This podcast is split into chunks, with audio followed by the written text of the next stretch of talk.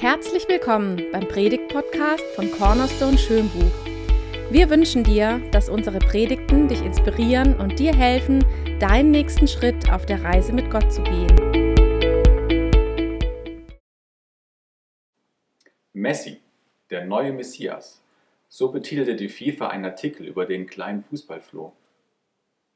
Und in seiner Heimat Argentinien wuchs die Hoffnung, dass ihr Fußballgott die Weltmeisterschaft, den Pokal wieder in ihr Land nach Hause holt. Dabei wirkt Lionel Messi überhaupt gar nicht wie ein Superstar. Etwas klein, mit krummen Beinen, etwas geduckte Haltung und sehr schüchtern. Doch am Ball, wenn er am Ball ist, scheint er nicht von dieser Welt zu sein. Wir lesen auch in der Bibel von einer Erwartung, von einer Sehnsucht nach einem Messias, nach einem Freier. Und in dieser Situation taucht Jesus plötzlich auf. Und die Menschen stellen sich die Frage, wer ist Jesus? Ist Jesus der Messias? Ist Jesus Mensch oder Gott? Und diese Geschichte steigen wir jetzt ein. Ich lese jetzt den Text aus Johannes 7 von Vers 1 bis 13. In der darauffolgenden Zeit zog Jesus durch Galiläa. Er mied Judäa, denn dort trachteten ihm die führenden Männer des jüdischen Volkes nach dem Leben. Doch kurz bevor die Juden ihr Laubhüttenfest feierten, sagten seine Brüder zu ihm, du solltest nicht länger hier in Galiläa bleiben. Geh nach Judäa, damit auch dort deine Jünger sehen können, was für große Dinge du tust. Wer mit dem, was er tut, in der Öffentlichkeit bekannt werden möchte, zieht sich nicht in einen versteckten Winkel zurück. Wenn du schon so ungewöhnliche Dinge tust, dann zeig dich auch vor aller Welt. So redeten seine eigenen Brüder, weil nicht einmal sie an ihn glaubten. Doch Jesus gab ihnen zur Antwort, Für mich ist die richtige Zeit noch nicht da. Euch ist jeder Zeitpunkt recht. Euch kann die Welt nicht hassen, mich aber hasst sie, weil ich nicht darüber schweige, dass ihr Tun böse ist. Geht ihr nur hinauf zum Fest. Ich komme jetzt nicht, für mich ist die Zeit noch nicht da. Mit dieser Antwort ließ er sie gehen. Er selbst blieb in Galiläa. Nachdem jedoch seine Brüder zum Fest hinaufgegangen waren, ging Jesus selbst auch nach Jerusalem hinauf, allerdings unbemerkt und ohne Aufsehen zu erregen. Während des Festes hielten die führenden Männer des jüdischen Volkes nach ihm Ausschau. Wo ist er nur? fragten sie. Überall konnte man Leute über ihn reden hören. Er ist ein guter Mensch, sagten die einen. Nein, entgegneten andere. Er ist ein Volksverführer. Aber aus Furcht vor den führenden Männern wagte niemand öffentlich seine Meinung über ihn zu äußern. Wir lesen davon, dass Jesus in Galiläa von Ort zu Ort zog und er Judäa gemieden hat, weil er wusste, dass die führenden Juden ihn umbringen möchten. Der offizielle Grund war, dass er den Gelähmten im Sabbat geheilt hatte und das gegen das jüdische Gesetz war. Jesus weiß das und möchte nicht nach Judäa gehen. Wir steigen eine Zeit ein, in der wir eine unglaubliche Messias-Erwartung in Israel und bei den jüdischen Menschen haben. Sie warten und sehen sich nach einem politischen, wirtschaftlichen Befreier, der das Volk Israel wieder zu alter Stärke zurückführt und von den Römern befreit. Ein Messias sollte her, der sein Volk befreit. Und aufgrund dieser Sehnsucht haben wir einen extremen, ja, ein extremes Aufkommen und eine extrem hohe Anzahl auch an falscher Messiasse, die behaupten, das Heil zu bringen, Israel zu befreien, aber es doch gar nicht sind. Und vielleicht wünschen wir uns momentan auch in unserer Situation, in der wir mit vielen Einschränkungen leben, dass wir befreit werden, dass wir wieder unser normales Leben führen können, wie wir es vorher kannten. Und ich denke, auch die jüdischen Menschen haben genau das gesucht. Einen Befreier aus ihrer verzwickten Situation, in der sie nicht frei gewesen sind. Und in dieser Zeit spielt die Begebenheit, spielt der Text, den Colin gerade gelesen hat. Und wir verstehen besser aus diesem Hintergrund die Reaktion der Brüder und die anschließende Diskussion und die Frage, ist Jesus Mensch oder ist Jesus Gott? Wir lesen, dass das Laubhüttenfest ansteht und dass seine Brüder Jesu Brüder zu ihm sagen, geh doch nach Judäa, geh doch nach Jerusalem zum Laubhüttenfest und zeige dich der ganzen Welt. Jesus hatte vier Brüder, von denen wir lesen, Jakobus, Joses, Simon und Judas. Und die Brüder forderten ihn jetzt auf, nach Jerusalem zu gehen und dort auch die Wunder zu tun, die er schon getan hat. Sie fordern eine Machtdemonstration Jesus und sagen, hey, tritt doch endlich dein öffentliches Wirken als Messias an und zeig der ganzen Welt, wie stark du bist. Es gibt verschiedene Möglichkeiten, verschiedene Motive, warum die Jünger Jesus so ins Rampenlicht schieben wollten. Man könnte ihnen positiv unterstellen, dass sie wirklich herausfinden wollten, ob Jesus der Messias ist. Und sie wollten ihn als Sohn Gottes anerkennen. Es kann aber auch sein, dass nur ein Test gewesen ist und sie wirklich herausfinden wollen, ob Jesus diese außergewöhnlichen Taten, von denen das ganze Volk spricht, ob die wirklich passiert sind. Ob Jesus diese Wunder, diese großartigen Zeichen wirklich tun kann. Wir lesen in der Bibel, dass Jesus in Galiläa, in seiner Heimat, nicht viele Wunder getan hat, weil die Menschen dort nicht an ihn geglaubt haben. Und das würde erklären, warum Jesu Brüder auch sagen, hey, wir wollen auch deine Wunder sehen. Tu Wunder in Judäa, dass alle Menschen das sehen können und auch wir. Es kann aber auch sein, dass sie Jesus einfach einen Hochstapler unterstellt haben und gesagt haben, der, unser Bruder, der kann diese Wunder gar nicht tun, von denen das ganze Land spricht. Und wir möchten das mit eigenen Augen sehen und prüfen, ob das tatsächlich so ist. Es kann auch sein, dass sie das ganze jüdische Volk erwartet haben, dass Jesus als starker politischer Befreier auftritt. Wir lesen in Vers 4, dass äh, sie zu Jesus sagen, wer bekannt werden möchte versteckt seine Taten doch nicht. Falls du wirklich so wunderbare Dinge tust, dann zeige dich auch vor aller Welt. Und wir lesen, dass das Laubhüttenfest gerade stattgefunden hat. Und das wäre der ideale Ort gewesen, um als neuer, starker Superstar aufzutreten. Das Laubhüttenfest ist das beliebteste Fest der Juden, das beliebteste Wallfahrtsfest. Es gibt drei Wallfahrtsfeste, an denen das ganze Volk Israel aufgerufen war, nach Jerusalem zu kommen, um vor Gott zu erscheinen und ihn anzubeten. Ganz Israel ist in Jerusalem, ist sozusagen die Weltbühne für Jesus. Wenn er versucht hätte, als da aufzutreten, dann jetzt. Wir kennen das aus dem Sport, von einer Fußballweltmeisterschaft oder von einer Europameisterschaft. Das ist der ideale Platz, die ideale Plattform, die ideale Weltbühne, um der ganzen Welt zu zeigen, was man kann, sich für neue Vereine äh, ja, zu zeigen, für neue Vereine, ich bin da, ich möchte neue Verträge, ich kann was. Wir haben zum Beispiel Zinedine Zidane, der bei der WM 98 ganz groß rausgekommen ist, Michael Owen oder James Rodriguez, falls ihr euch ein bisschen auskennt. Alle diese Spieler haben die große Bühne genutzt, um ins Rampenlicht zu kommen. Wir wissen nicht zu 100%, was die Jünger bewogen hat, aber eines ist sicher, wir lesen, dass sie nicht an Jesus geglaubt haben. Denn nicht einmal seine Brüder glaubten an ihn, lesen wir. Und ich bin davon überzeugt, dass sie sich nicht vorstellen konnten, dass ihr Bruder der Messias ist, gerade weil er nicht diese große Bühne antreten wollte. Und weil er nicht das Ziel hatte, der Superstar, der große politische Befreier zu werden. Und der Unglaube der Jünger und seiner Brüder bestand darin, dass sie seine Wundertat und seine öffentliche Zurschaustellung seiner Kraft und Macht als das eigentliche Ziel und den eigentlichen Auftrag Jesu auf dieser Erde gesehen haben.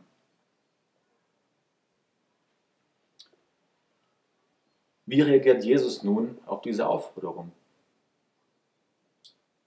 Wir lesen, dass Jesus erwidert, dass seine Zeit noch nicht gekommen ist und er noch alleine in Galiläa bleiben wird und seine Brüder erstmal alleine nach vorne schickt. Jesus bleibt in Galiläa und sagt, Gottes Zeitpunkt ist noch nicht gekommen. Jesus weiß, dass sie ihn hassen werden. Jesus weiß, dass dem jüdischen Volk es nicht schmeckt, was er ihnen zu sagen hat, seine Botschaft. Und Jesus geht erst später heimlich im Verborgenen zunächst auf das Laubhüttenfest. Und dort entsteht schon ein großes Gerede. Die Menschen suchen Jesus.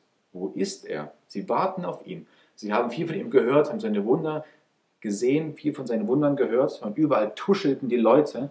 Einige sagten, er ist ein guter Mensch, andere sagten, nein, er verführt nur das ganze Volk. Aber wir lesen, dass keiner öffentlich seine Meinung gesagt hat, weil sie Angst vor den führenden Juden hatten, die Jesus umbringen wollten. In die Situation hinein, zur Mitte des Laubhüttenfestes, tritt Jesus jetzt doch öffentlich auf und beginnt einen unwiderstehlichen Beweis, dass er der Sohn Gottes ist. Er möchte beweisen, den Menschen, den Pharisäern, den Schriftgelehrten, dass er wirklich der Messias ist, auf den sie so lange gewartet haben und dass er nicht nur ein guter Mensch ist, sondern Gottes Sohn persönlich. Und es war ein üblicher Brauch, dass die Rabbiner, die Gelehrten während des Laubhüttenfestes im Tempel gelehrt haben, die Menschen, die belehrt haben aus den alttestamentlichen Schriften. Und Jesus beginnt damit seinen Beweis, dass er der Sohn Gottes ist. Und er nennt fünf Beweise, die wir uns jetzt anschauen wollen, warum er der Messias, der Sohn Gottes ist. Sein erster Beweis, den wir im Text finden, ist sein übernatürliches Wissen.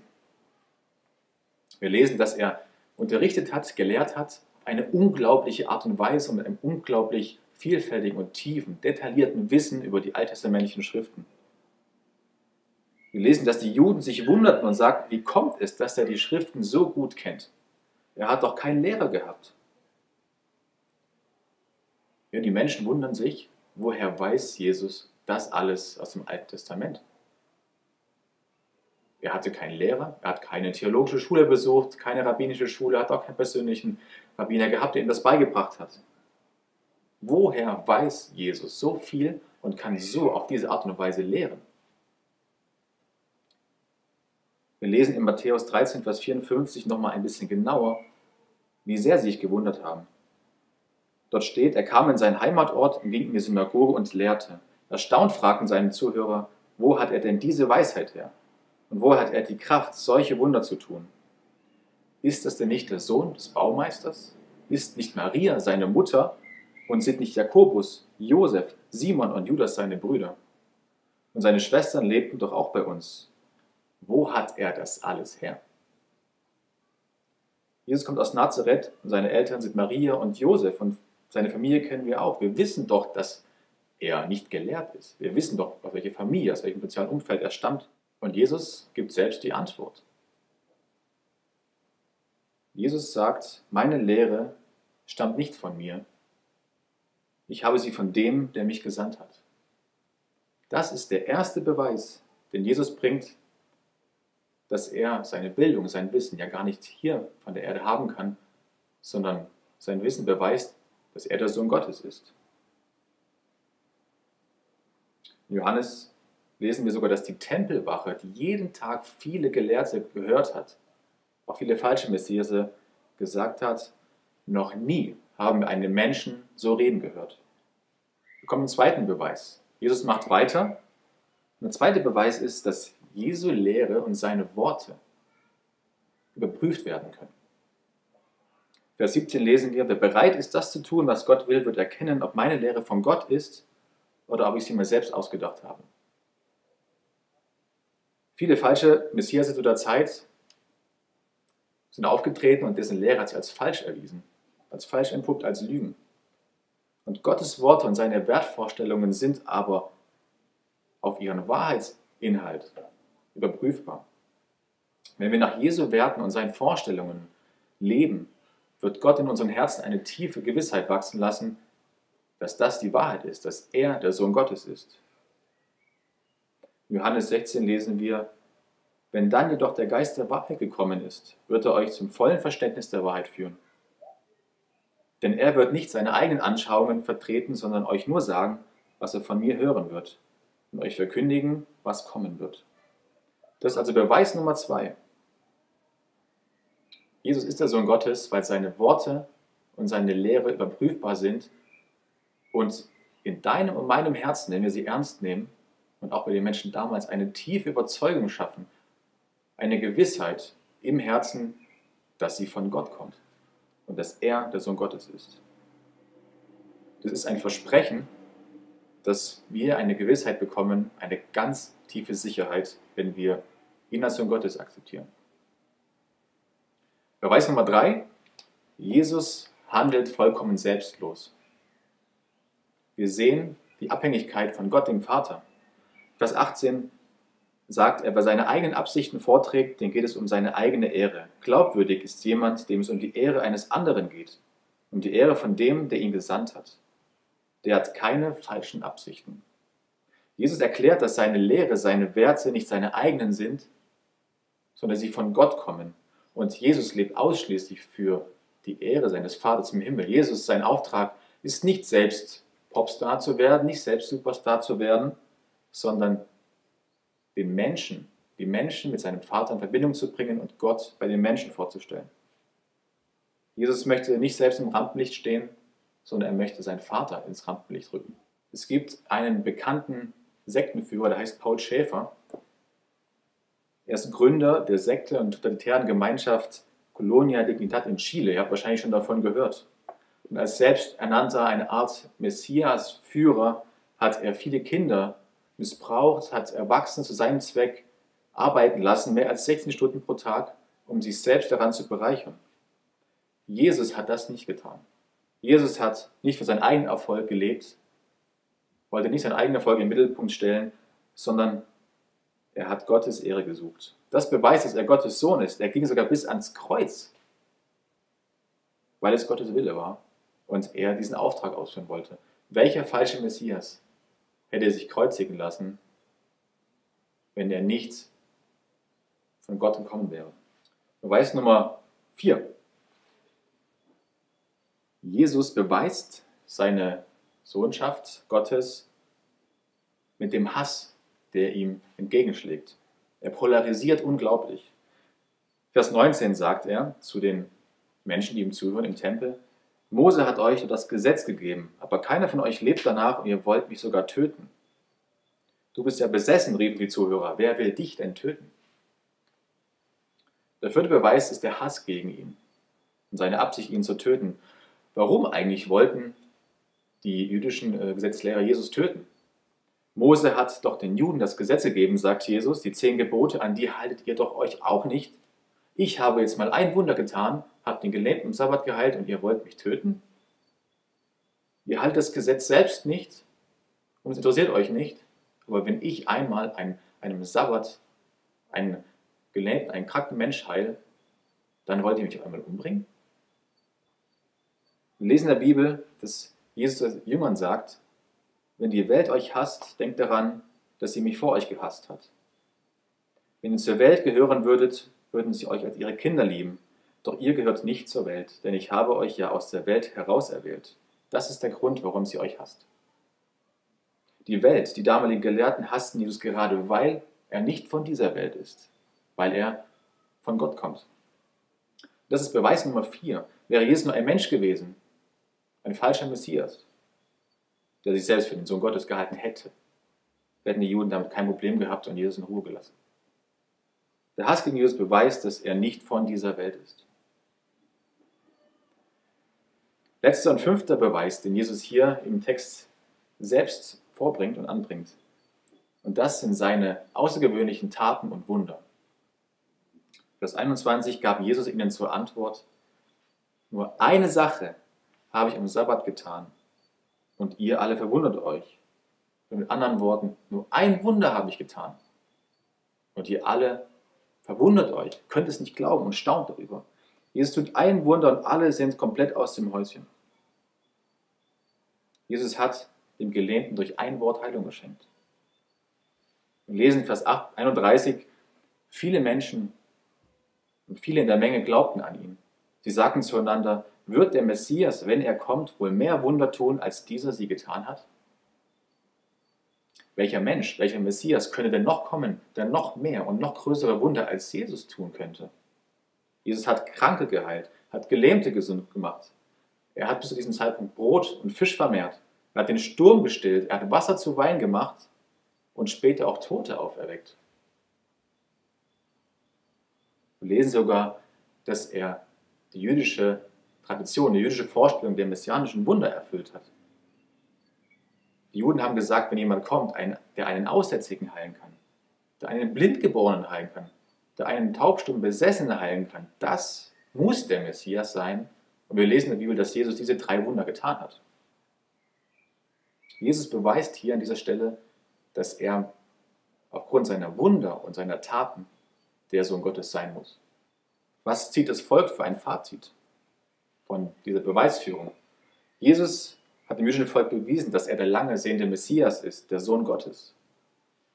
Und seit Jahrhunderten hat das jüdische Volk auf ihn eigentlich gewartet. Die Menschen sind geteilter Meinung. Es geht sogar so weit, dass eine Volksspaltung entsteht. Wir lesen Vers 40. Einige sagten, das ist wirklich der Prophet, der kommen soll. Manche sagten sogar, es ist der Messias. Einige haben es erkannt. Andere sagten, der Messias kommt doch nicht aus Galiläa. Hat die Schrift nicht gesagt, dass der Messias ein Nachkomme Davids sei und aus Bethlehem kommen wird, dem Dorf, in dem David lebte? So kam es wegen Jesus zu einer Spaltung in der Menge. Einige wollten ihn verhaften lassen, aber keiner wagte es, ihn anzufassen. Das Volk damals war geteilter Meinung, wer Jesus ist. Einige wollten ihn umbringen, einige als Messias annehmen. Jetzt fragst du dich vielleicht, das war vor 2000 Jahren diese Frage. Jesus hat vor 2000 Jahren gelebt und vor 2000 Jahren haben die Menschen sich gestritten, wer Jesus war. Was hat das jetzt mit mir zu tun? Und auch wenn das lange her ist, ist es für dich und für mich von elementarer und ganz wichtiger und höchster Bedeutung, wer Jesus für dich persönlich ist. Ein guter Mensch oder der Sohn Gottes. Glaubst du, dass Jesus ein guter Mensch war und dass er der Sohn Gottes war auf dieser Erde? Und ich bin davon überzeugt, dass er der Sohn Gottes war, der heute noch lebt und bei Gott, in seinem, bei Gott im Himmel bei seinem Vater wohnt. Wenn Jesus Gottes Sohn war und ist, dann haben seine Worte und seine Werte höchste Autorität für dein und für mein Leben. Und es ist von enormer Wichtigkeit, dass du das herausfindest. Das jüdische Volk hatte eine unglaubliche Sehnsucht nach einem Messias, nach einem Befreier. Und das jüdische Volk hatte auch die Ahnung, dass Jesus dieser Messias sein könnte. Und ich möchte dich fragen, ob du auch diese Sehnsucht hast nach einem Befreier in deinem Leben, nach einem persönlichen Messias?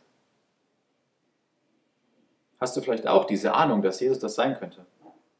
Wartest du schon lange nach einer inneren Erfüllung, nach einem erfüllten Leben? Wartest du schon lange nach der Befreiung von innerlichen Zwängen, von unangenehmen Angewohnheiten? Möchtest du den Sinn des Lebens entdecken? Jesus möchte dir das schenken. Was hindert dich daran, Jesus als Messias zu akzeptieren und anzunehmen? Wir sehen hier im Text auch an den verschiedenen Personengruppen einige Gründe, ich möchte sie Showstopper nennen, die verhindern, dass die Menschen Jesus als Messias annehmen. Und möchten schauen, ob du dich da wiedererkennst. Ein erster Showstopper sind falsche Erwartungen. In Vers 4 lesen wir, dass seine Brüder sagen, wer bekannt werden möchte, versteckt seine Taten doch nicht. Falls du wirklich so wunderbare Dinge tust, dann zeige dich auch vor aller Welt. Die jüdische Messias-Erwartung war, dass der Messias ein politischer, starker Mann, ein wirtschaftlicher Befreier wird, ein Superstar. Und sie haben erwartet, dass Jesus, der Messias, glamourös und pompös, wie Phönix aus der Asche, aufsteigt und die Welt radikal verändert. Was erwartest du von Jesus, von Gott, Denkst du darüber nach, dass es viel Leid gibt auf der Welt, dass es Hunger gibt, Tod, Ungerechtigkeit, viel Streit? Erwartest du, dass Jesus Frieden für die Welt schenkt und fragst dich, warum lässt Gott so viel Leid zu? Ich glaube, Jesus kann das alles schenken, wenn Menschen nach ihm fragen. Und Jesus möchte auch dir Frieden schenken. Aber Jesus eigentlicher Auftrag ist nicht, dass er der Superheld der ganzen Welt werden wollte. Er möchte nicht die Welt, die politische Welt erobern, sondern er möchte in allererster Linie dein Herz erobern. Er möchte die Befreiung schenken, Sinn im Leben, Liebe, eine seelische Heilung. Er möchte, dass du zu Gott kommen kannst. Ich möchte einige Verse aus dem Johannesevangelium lesen, die das beschreiben, was Jesus, der Sohn Gottes, dir schenken möchte.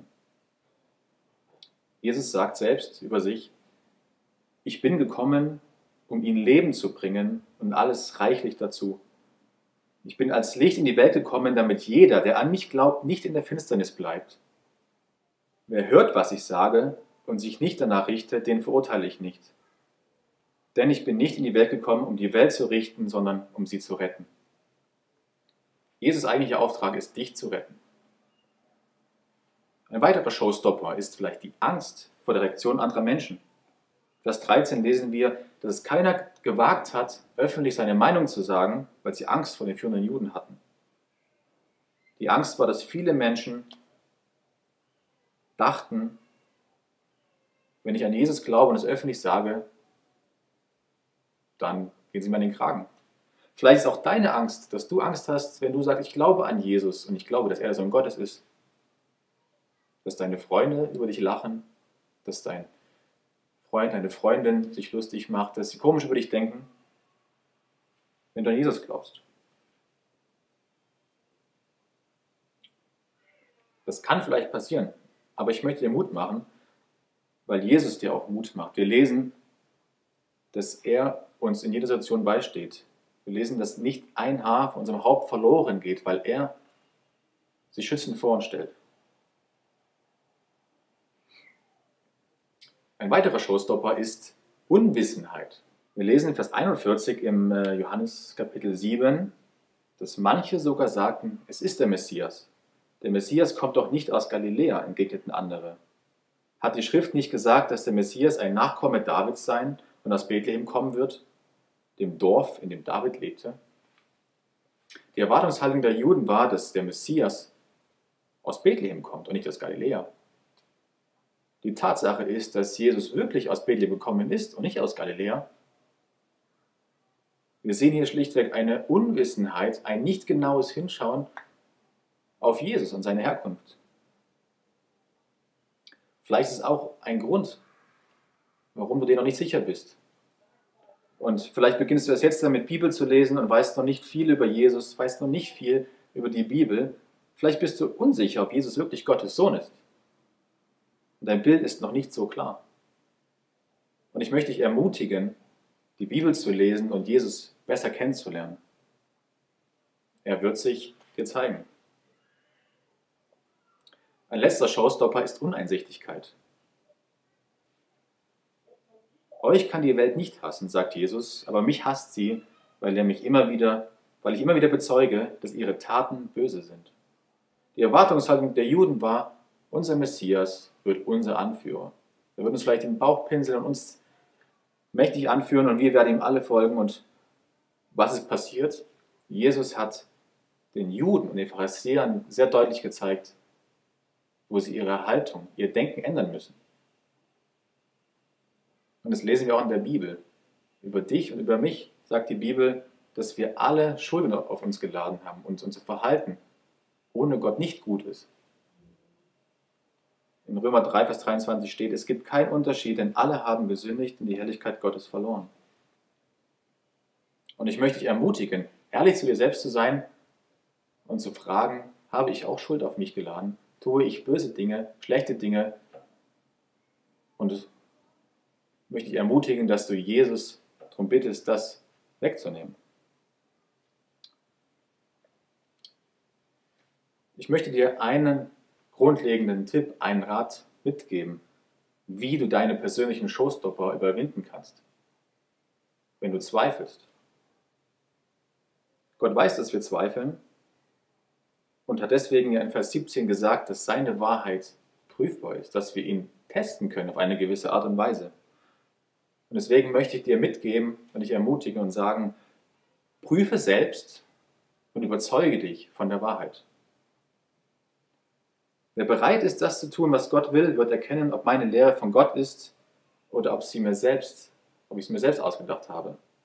Jesus bietet uns an, dass wir ihn und seine Worte, dass wir ihn und sein Wort, die Bibel, überprüfen können. Und wenn das stimmt, was Jesus sagt, und in der Bibel steht und Gott existiert, dann wird sich in unseren Herzen eine tiefe Gewissheit ausbreiten, dass Jesus die Wahrheit ist.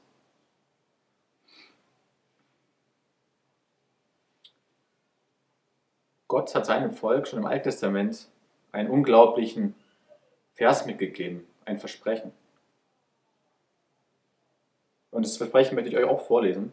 In Jeremia 29 sagt Gott zu seinem Volk, ich habe Frieden für euch im Sinn und kein Unheil. Ich werde euch Zukunft schenken und Hoffnung geben. Wenn ihr dann zu mir ruft, wenn ihr zu mir kommt und zu mir betet, will ich euch hören. Und wenn ihr mich sucht, werde ich mich finden lassen. Ja, wenn ihr von ganzem Herzen nach mir fragt, werde ich mich von euch finden lassen, spricht Jahwe. Die Verheißung, das Versprechen, was Gott hier uns ausspricht und dir ausspricht, ich werde mich finden lassen. Weil Gott uns eine Zukunft schenken möchte und uns Hoffnung geben möchte, macht er uns dieses Versprechen. Was ist deine Aufgabe? Wie kannst du Gott finden? Hier in dem Vers wirst du aufgefordert, Gott von ganzem Herzen zu suchen. Ehrlich, von ganzem Herzen, mit vollem Einsatz. Wir lesen hier, da steht, dass wir von ganzem Herzen nach ihm fragen sollen. Und dieses Fragen beschreibt ein sich kümmern, ein Einfordern, ein Trachten. Und das Herz beschreibt, steht für unser Gewissen, unser Verstand, unser Wollen und unser Vertrauen. Gott sagt hier, wenn du mich mit ganzem Einsatz, mit aufrichtigem Herzen suchst und auch mal einforderst, dass du mich findest, dann werde ich dich nicht enttäuschen und ich werde zeigen, dass ich Gott bin. Und nicht deine Leistung ist entscheidend dabei, sondern dein Einsatz, dein aufrichtiges Herz.